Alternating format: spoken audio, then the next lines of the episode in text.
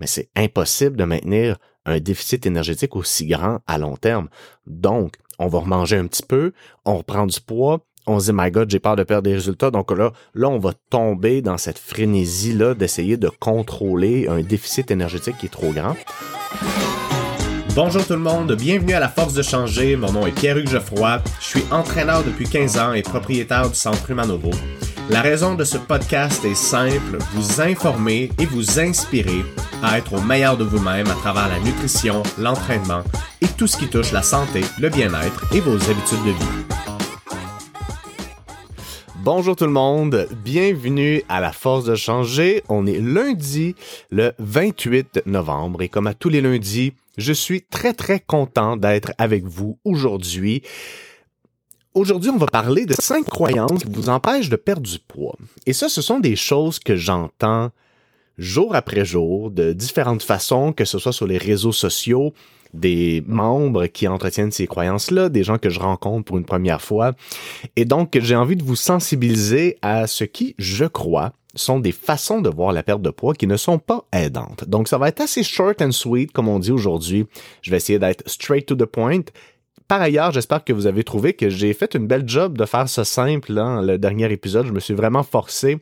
Je me suis même réécouté pour être sûr que ce que je disais, c'était digeste et pas trop compliqué.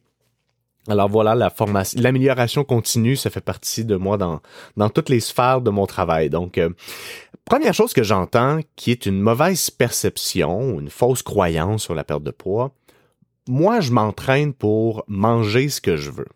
Si telle est la croyance qui vous habite, ben, je suis navré de vous dire que ce que vous recherchez à atteindre ne fonctionnera probablement pas. Et là, entendons-nous bien parce que on peut avoir des objectifs de différentes natures. Hein. Si vous désirez perdre un 5-10 livres, peut-être que ça va fonctionner. Si vous désirez maintenir votre poids, ça va forcément fonctionner. Si vous vraiment vous désirez transformer votre silhouette, ça ne fonctionnera pas. Et ça, ça fait référence à quelque chose que j'ai mentionné à plusieurs reprises. Et mon père, qui a enseigné au cégep, je me rappelle, me disait que ça prend au moins 14 expositions à un concept avant qu'on puisse le retenir. Donc, on s'entraîne pour développer des qualités physiques et on gère notre alimentation pour nous permettre d'atteindre un résultat de composition corporelle. OK? Donc, quand vous faites un entraînement, vous pouvez développer votre endurance musculaire, votre force musculaire, vous pouvez développer de l'hypertrophie, donc la prise de masse musculaire, qui est moins une qualité physique qui se transpose dans un sport, qui va être vraiment un effet d'entraînement par rapport à des paramètres donnés, mais c'est quand même un objectif qu'on a quand on s'entraîne. On peut développer aussi notre endurance euh, euh, cardiovasculaire, notre puissance aérobie maximale, on pourrait développer notre vitesse de course, on pourrait développer notre capacité à sauter haut, on pourrait développer notre capacité à travailler avec notre poids de corps, on pourrait développer plein de choses. Donc, quand on aborde l'entraînement, c'est pas pour dépenser des calories qui vont nous permettre de prendre un nachos avec deux pains en soirée en se disant que on s'entraîne pour manger ce qu'on veut. Sauf si vous voulez maintenir votre poids, c'est parfait. Mais si vous abordez votre démarche de perte de poids avec ça en tête, je suis désolé de vous dire que ça fonctionnera pas nécessairement à long terme. La deuxième chose que j'entends souvent, c'est je vais me forcer pendant un certain temps, puis je vais pouvoir maintenir ensuite. Ça réfère donc à cette fameuse phase de maintien qui, je l'ai répété encore plusieurs fois, ça, dans différents endroits, est vouée à l'échec. On veut pas penser à un déficit calorique quand on fait une perte de poids. Oui, évidemment, là, si on mange pas, on va perdre du poids. Si on mange 10 000 calories par jour, on va prendre du poids. Donc, c'est sûr que la balance énergétique va vraiment dicter les résultats qu'on va avoir. Par contre, au niveau comportemental, c'est là qui est souvent la nuance et parfois où on s'y perd, euh, soit même comme professionnel ou comme personne qui participe à un programme ou une personne qui veut reprendre de bonnes habitudes dans le but de perdre du poids, c'est que la façon dont on coach la science, c'est vraiment deux choses différentes. Si je veux perdre du poids, je vise à être stable. Et ça, c'est quelque chose qui est très mal compris. Hein, je suis sûr que si vous êtes dans une démarche de perte de poids, vous aimeriez vraiment dire Hey, j'aimerais tellement ça avoir le, mon poids X pour le reste de ma vie. Donc, on veut être stable. on veut développer les compétences qui vont nous permettre de mettre un peu de stabilité dans la vie chaotique qu'on a tout un chacun avec des enfants, un travail, des imprévus, des voyages, name it on a toute une réalité de vie qui crée une complexité dans la stabilité alimentaire qui est si importante pour maintenir des résultats dans le temps. Donc, une phase de maintien, la croyance populaire veut qu'on diminue notre apport calorique pour créer un déficit. Donc, je mangeais 3000 calories par jour. Maintenant, je me mets à 2200. Donc, j'ai un petit déficit énergétique. Quand j'ai un certain plateau, je vais aller à 1800 hein, pour continuer mon déficit. Et là, je vais finir à 1500 pour finaliser ma perte de poids. Donc là, je, je vais vraiment m'être forcé pendant une période de temps. Qu'est-ce qui arrive? À 1500 calories? Souvent, l'effort que ça demande est alimenté par la motivation de départ. Cette motivation-là se transporte dans une émotion qui nous pousse à faire des actions qui vont être outre ce qu'on est capable de faire sur une base normale dans notre vie normale. Donc, je suis motivé, j'embarque dans un programme, ça me pousse à être vraiment super impliqué dans tout ce que je fais, ce qui est extraordinaire, mais faut pas utiliser, encore une fois, il y a de la répétition dans mes podcasts. Hein. Vous savez, en entendant le ding, que j'allais vous mentionner que je vais fermer mes courriels en toute transparence, voilà. Donc, là, ça nous pousse à faire des actions qui vont être outre mesure, et donc, ça nous ça pourrait nous pousser à être dans, un déficit énergétique qui est trop grand par rapport à ce qu'on peut maintenir dans le temps. Donc, quand on arrive à 1500 calories, on se dit, là, j'ai assez forcé, je vais tomber dans une phase de maintien. Mais c'est impossible de maintenir un déficit énergétique aussi grand à long terme. Donc, on va remanger un petit peu, on reprend du poids, on se dit, my God, j'ai peur de perdre des résultats. Donc là, là, on va tomber dans cette frénésie-là d'essayer de contrôler un déficit énergétique qui est trop grand au lieu de voir à être stable, développer les compétences, utiliser la motivation qu'on a pour réfléchir sur notre démarche puis développer des compétences qui vont nous servir à long terme au lieu de se priver comme un fou et viser sur le développement des qualités musculaires pour transformer notre composition corporelle, alimenter nos muscles et faire de notre corps une machine à brûler des calories au lieu d'une machine qui manque d'énergie. On sous-estime la puissance de la stabilité et donc je crois forcément que de se forcer pendant un certain temps pour maintenir nos acquis est une mauvaise paire de lunettes quand on aborde le changement. Une autre erreur, là, je dirais, où ben, on va rester dans le thème des croyances, mais la croyance, si on reste dans cette sémantique-là, c'est que moi, je me force la semaine, puis j'ai pas envie de me forcer la fin de semaine. OK. On va d'ailleurs, on va commencer par déterminer c'est quoi la fin de semaine. Hein? Est-ce que c'est du samedi matin ou dimanche soir? On va inclure le vendredi soir aussi, là, parce que le vendredi soir, c'est la fin du, c'est la fin de la semaine. Donc, écoute, c'est du vendredi soir au dimanche soir. Puis comme on sait que le vendredi soir sera pas parfait parce qu'on va on va sûrement boire une ou deux consommations d'alcool puis qu'on soupe avec des amis, ben le vendredi tant qu'à y être, on verra pas fou puis c'est pas grave si on va luncher au resto avec nos collègues, tu sais. Fait que sachant ça, un petit 5 à 7 le jeudi, c'est pas si grave que ça. Oh, j'en perds ma tuque. Parce que là, j'essaie quelque chose, des amis, je fais une petite parenthèse. C'est que et là, je suis en production de contenu. Là, on fait une parenthèse sur ce que je dis, mais là, je suis en production de contenu beaucoup, beaucoup. Je me lance vraiment là-dedans. Et donc là, je tourne euh, le podcast en même temps. Donc là, c'est toute une appréhension technologique de la part de votre coach. Et là, en perdant ma tuque, je perdais le, le, visuel que j'essayais de... Bref, peu importe. Donc, sachant que le vendredi, ça sera pas parfait, mais on verra pas fois avec un 5 à 7 le jeudi. Et donc, avec les excédents d'alcool qu'on a ou les leftovers de la fin de semaine, ben on va pouvoir finir ça le lundi. Donc, notre semaine, c'est donc du mardi au jeudi matin ou jeudi midi à peu près. Make the weekend count. C'est une phrase que j'ai utilisée à outre mesure cette, euh, cette année, cet automne, avec la cohorte qui a embarqué. Et je peux vous dire que les gens qui continuent à faire des efforts conscients pour transformer leur vie de façon durable la fin de semaine. Hein? Puis je fais attention à mes mots parce que l'idée c'est pas de se restreindre, c'est de travailler de façon consciente pour continuer à faire des gestes qui vont aller dans le sens des choses qui sont importantes pour vous d'atteindre. Et ceux et celles qui sont capables de le faire la fin de semaine voient des résultats beaucoup plus intéressants parce qu'au lieu de faire des petits progrès puis un petit peu de surplace de temps à autre, on cumule des bons coups qui catapultent littéralement les résultats de semaine en semaine. Puis votre corps, là, il fait la moyenne de ce que vous faites dans un mois, une année, une vie. OK? C'est pas plus compliqué que ça. Le corps va s'adapter de façon moyenne à ce qu'on fait. Fait que si sur 30 jours, vous avez comme 26 jours où vous êtes vraiment dans la mise en place de nouvelles habitudes, là, je fais en, moyenne, tu sais, versus si on se dit une fin de semaine de 3 jours, 3 fois 4, 12, ah, on tombe de 26 jours à 18 jours. Euh, attendez un petit peu, là, 12, 18 plus. C'est ça exact. Ah, ben là, ça change. on, tombe quasiment à 1 pour 2. Donc, ça change considérablement.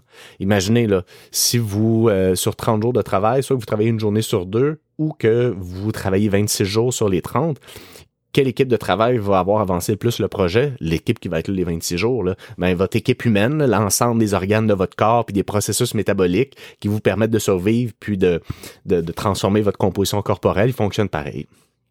Make the weekend count, on veut inclure les, week-ends. Le quatrième élément que j'entends assez souvent, et ça, ça va souvent arriver pour quelqu'un que je rencontre pour la première fois ou qui débute un programme, ou puis là, si vous savez pas, là, dans la vie d'un coach, là, on est tout le temps. Moi, dans mon quotidien, je vais souper chez des amis. Mettons, là, je vais chez des amis de ma blonde que j'ai euh, j'ai jamais vraiment rencontré. Là, je dis, ah, qu'est-ce que tu fais dans la vie? Ah, moi, je, suis entraîneur, euh, je suis coach. Hey, moi, là, non, non. Et là, tout le monde, si vous saviez la, quantité de choses que j'entends dans une vie, ça n'a pas de bon sens. Et donc, soit que les gens se justifient en disant, ouais, mais là, moi, telle affaire, telle affaire, ou là, les gens m'expliquent leur truc. Hey, t'aurais pas un petit conseil pour tel truc? Ben, bref, c'est parfait parce que c'est ma passion, puis euh, je trouve ça vraiment correct que ça me suive. Bref, c'est une petite anecdote que je vous racontais au passage. Et 90% du temps, les gens vont dire, ouais, mais moi, c'est pas la nourriture le problème, je mange assez bien. J'ai pas de vous, là. OK? Parce que on fait la, la, corrélation suivante. Je mange pas de McDo puis de poutine, par conséquent, je mange assez bien. C'est vraiment correct, hein, il y a une complexité alimentaire actuellement avec la surcharge d'informations qui est tout à fait normale, qu'on sache plus vraiment, hey, c'est quoi bien manger.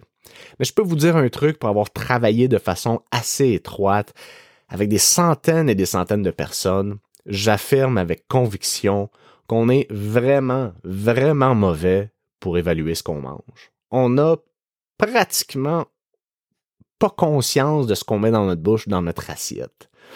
Donc, avoir la croyance en partant qu'on mange assez bien, c'est pas aidant parce qu'on on essaie, on, inconsciemment, ça nous protège du changement, ça nous protège de, ça crée de la résistance dans un processus qui va vraiment passer par l'alimentation. Et là, on parle de perte de poids. Un autre élément qui est, selon moi, une croyance, et là, je m'en vais dans un terrain glissant, mais je l'assume, c'est de mettre de façon trop prématurée ou de façon je vais pas dire mal intentionné, mais j'utiliserais le terme mal supporter l'alimentation intuitive.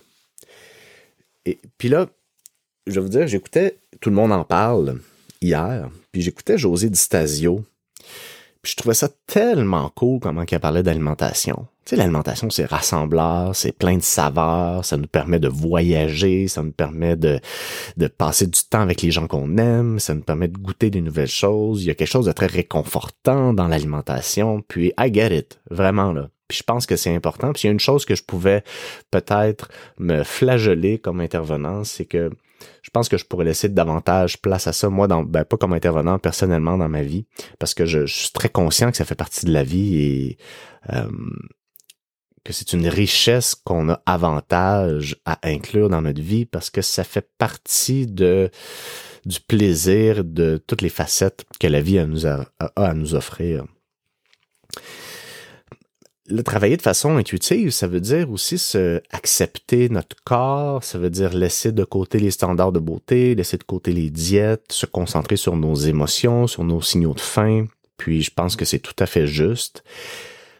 Par contre, si on a des mauvaises croyances, des fausses conceptions, si on n'a pas une certaine compréhension de ce qu'est une bonne alimentation, si on n'a pas jamais mis en place des outils peut-être plus objectifs pour bâtir des croyances qui sont justes, pour qu'on puisse avoir une réaction émotive qui est basée sur des vraies choses plutôt que sur des fausses croyances puis un, mauvais une mauvaise gestion de nos émotions autour de l'alimentation. Ben c'est un un couteau à, double tranchant.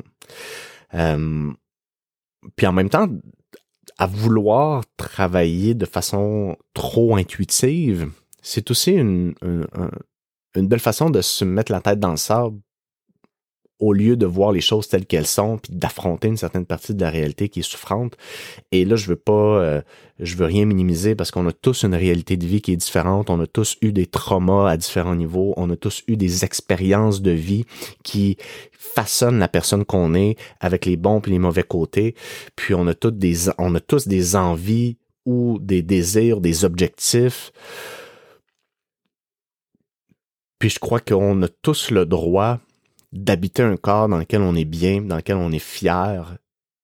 Et je pense que c'est important aussi de se concentrer sur notre vie, sur notre corps, sur les choses qui sont importantes pour nous, puis d'arrêter la comparaison qui, auquel les médias sociaux nous exposent tellement, les standards de beauté qui sont fixés par la publicité. Je pense que tout ça est juste, mais en même temps, je pense que c'est notre devoir d'être humain de prendre la responsabilité qui nous incombe pour mettre en place les habitudes qu'on qu'on a avantage à mettre en place dans notre vie pour vivre les choses qu'on veut vivre. Dans le fond, c'est de joindre les attentes qu'on a avec les actions qu'on pose. Puis parfois, je trouve que si les fondations sont pas suffisamment solides, et on parle d'informations cartésiennes, comprendre ce qu'on mange, être capable de bien s'organiser, être capable de comprendre qu'est-ce qu'il y a dans notre assiette, comprendre comment notre corps réagit à ce qu'on fait pour être sûr que les actions qu'on pose nous amènent où on veut. Ben, euh, on fait fausse route. Là. Je sais, je me rappelle plus comment j'ai commencé ma phrase, fait que j'ai eu de la misère à conclure. J'ai pas l'impression que c'était très clair le cinquième point parce que c'est quelque chose qui est beaucoup moins clair aussi dans ma tête, là, pour être euh, tout à fait honnête. Euh, mais bref, si on veut vraiment perdre du poids puis qu'on se lance à, plein dans l'alimentation intuitive, je pense pas que ce soit la bonne adéquation parce que l'alimentation intuitive, même ça peut nous, euh, ça peut améliorer la relation qu'on entretient avec notre corps puis avec l'alimentation, va pas nécessairement nous permettre d'atteindre ce qu'on veut, même si c'est sain pour nous. Alors voilà, euh, J'espère que vous avez apprécié. Ça a été un podcast que j'ai bien aimé réfléchir. Puis après avoir fait 13 mois personnellement dans un processus de transformation physique, c'est ce que je trouve fou, c'est que c'est une science, un art, une simplicité, une complexité, hein, parce que c'est assez simple dans le fond. On va être stable, puis manger suffisamment de protéines. Si j'avais à résumer grosso modo une transformation physique, c'est ça. Mais en même temps, c'est très complexe. Ça touche notre estime, notre confiance, notre sentiment de fierté, notre sensibilité, notre capacité à voir les choses qu'on veut pas vraiment voir chez soi. Ça nous euh, incombe de, de, faire des fois le, deuxième effort pour s'organiser quand on est peut-être fatigué, de communiquer avec les gens autour de nous pour être sûr que ce qu'on veut mettre en place dans notre vie, ça soit sain pour eux. Et donc, toute cette, euh, cette complexité-là, je l'adore. Puis, ben, je suis toujours content de vous la partager. Si vous avez aimé, parlez de ce podcast-là à quelqu'un autour de vous. Puis, on se revoit la semaine prochaine.